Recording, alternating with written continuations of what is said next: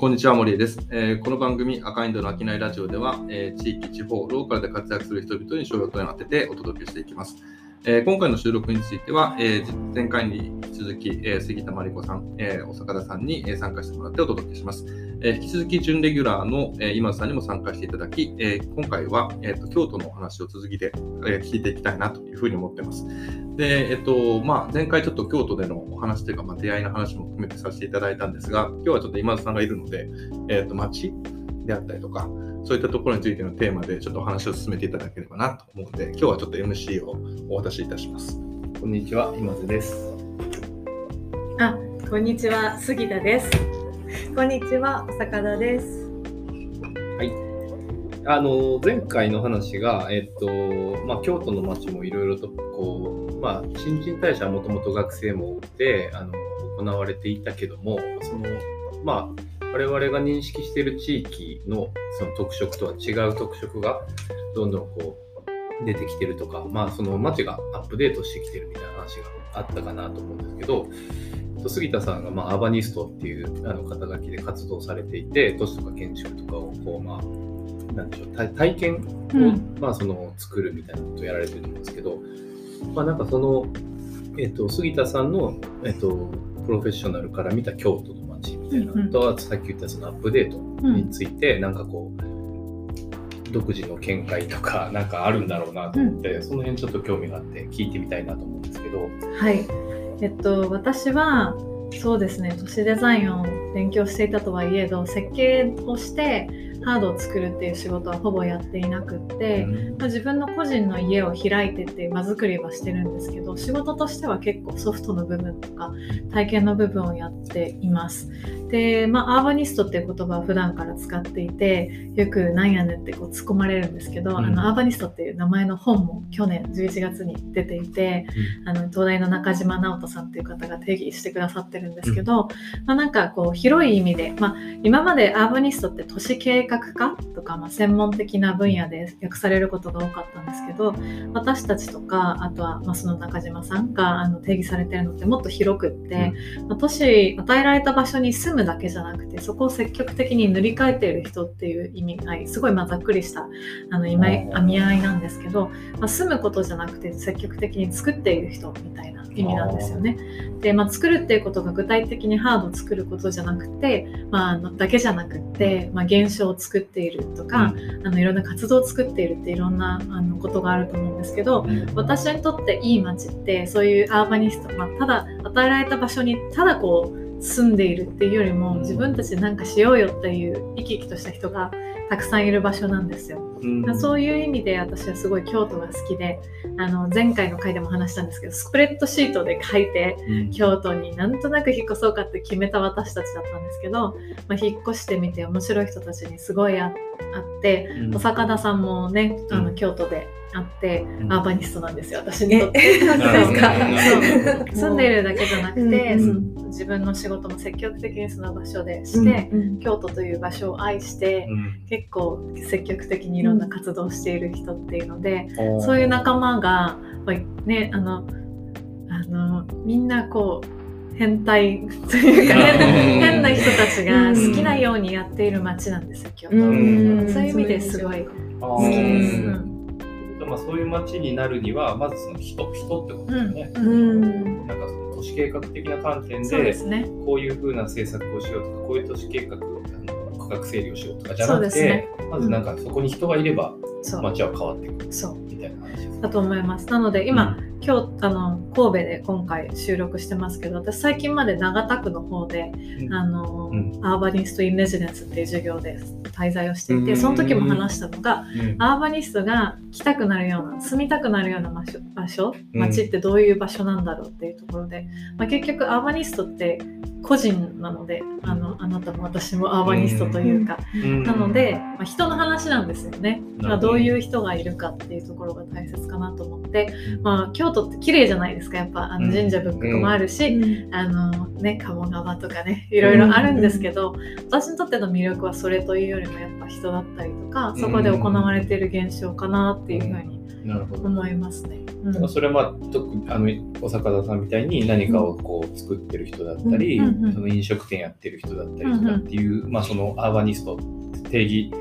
した人たちが、うん。こう例えばよく言うのはその点が線になって面になるみたいなそうですね。話あるじゃうないですか。んその興味あるのはその面になるうんきっかけとか、うんうんなんかそのなんでしょうココツ？こういうことがあると一気に面になるみたいなのってあるんですか？そのコツですコか。ツというかコ何でしょう？ツというより私、うん。ムードだと思ってて、あームーなんか雰囲気とかバイブスみたいな話のなんかね、うん。あのちゃんと言葉にできてないので申し訳ないんですけど、うん。例えば今私が住んでいる浄土寺っていうところがあって私はそこで家を半分開いて、なんかレジデンスみたいなことをしてたりイベントとかをしてるんですけど、そのエリアに最近友達が引っ越してくれるようになったりとかでみんなそれぞれ面白い人たちであそれぞれの活動をジョイントさせて何か一緒にやろうって話になってたりとかうん。すでにある活動と紐づいて何かメディアを作ろうみたいな動きになったりとか何か一緒にフェスティバルをやろうみたいな動きになったりとかうん。結局人がちょちょこちょこつながっていってなんか楽しそうみたいなムードが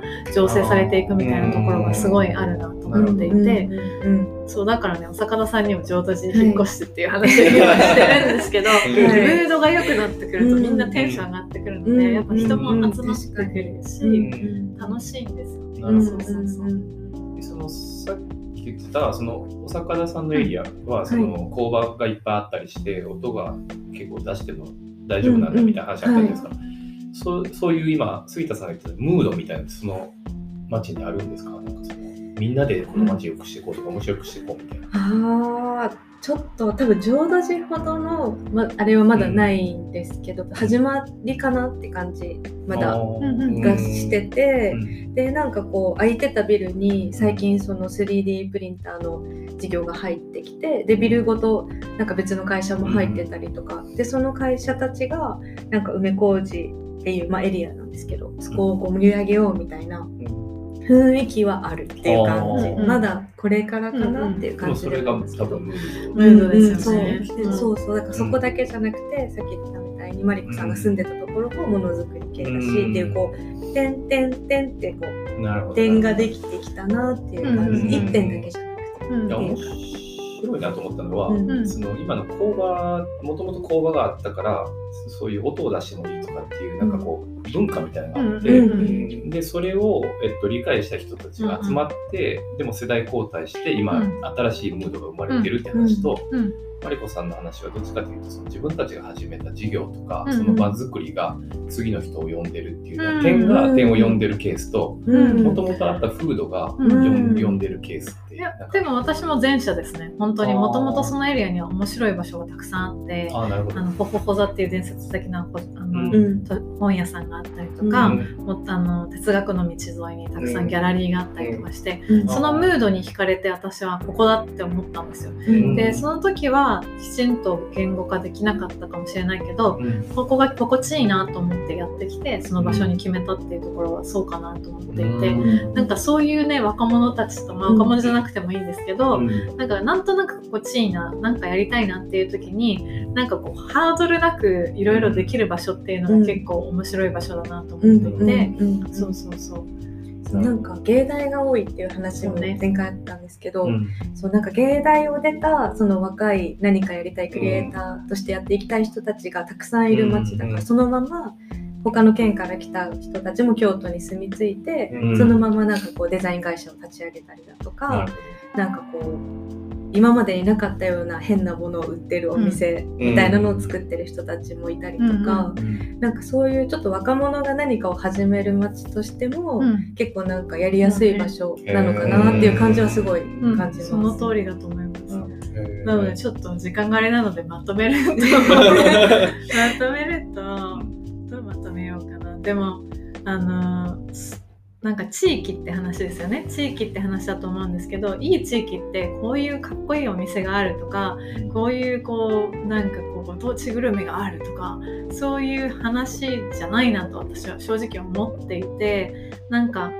ないいムードなんか来やすいムードとかここになんか何か活動をしたいっていう例えばまあ私がの言葉で言うとアーバニストたちが来た時になんかまあ例えば安くで借りれる物件があったりとか助けてくれる人がいたりとか、何かしらそのその活動を後押しするネットワークがあったりとかしする、ま、街がいいなと思っていてそういう地域が、多分今日本には求められていると思ったんですよ。結構地域ってねこうあの縄張り的なあのもう、うん。これ俺始めてるんでみたいなあるじゃないですか、うん。そういうそういうのじゃなくてん。もっと自由にいろいろできるような素地みたいなのはうんいらいろんな地域が持ってるといいなっていうふうに思ったりしました。そういう意味で京都は面白いですよね。めちゃくちゃいい話だし、もうその時間内にまとめるパワーも 技術も含めて素晴らしい。素晴らしいありがとうございます。ちょっとこの話はね、なんかまだ続きも聞きたいなというところでありつつ、ね。ちょっとまあ一旦、はい。はい、ありがとうございます。えーっと今回の商いラジオはいかがだったでしょうか、えーこの番組では地域、地方、ローカルにフォーカスを当て、えー地域で活躍する方々の、え情報をお届けしています。えまた当番組では SNS を通じて皆様からのご意見、ご感想などもお待ちしています。えーぜひ、ハッシュタグ、商いラジオをつけてコメントしてください。えーそしてアカインドのことが気になった人は、ぜひ神戸アカインドと検索して、弊社ホームページもご覧ください。えーそれではまた、アカインドの商いラジオ、次回の配信でお会いしましょう。森江でした。杉田でした